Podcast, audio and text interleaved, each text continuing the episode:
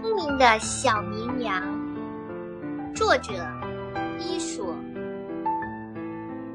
大灰狼一大早就跟着羊群后面，但牧羊人一直守护着羊群，直到傍晚，狼还是一无所获。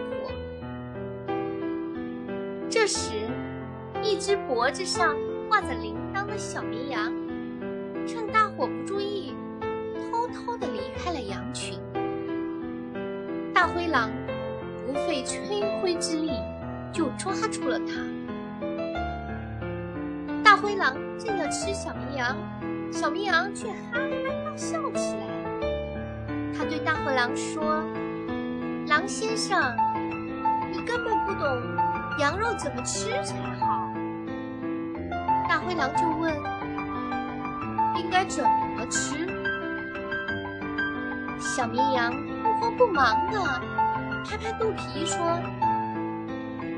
今天我吃了好多青草，需要运动才能消化，使草变成肉。如果你让我跳跳舞，我的肉不就更好吃了吗？”大灰狼高兴地答应了。小绵羊又把铃铛给了大灰狼，让他用铃铛打拍子。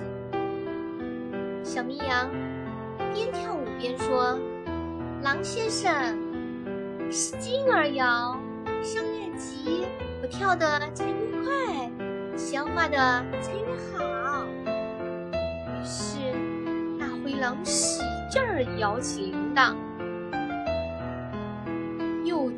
响的铃铛声传到了牧羊人的耳朵里，他顺着铃声找到了小绵羊，赶走了大灰狼。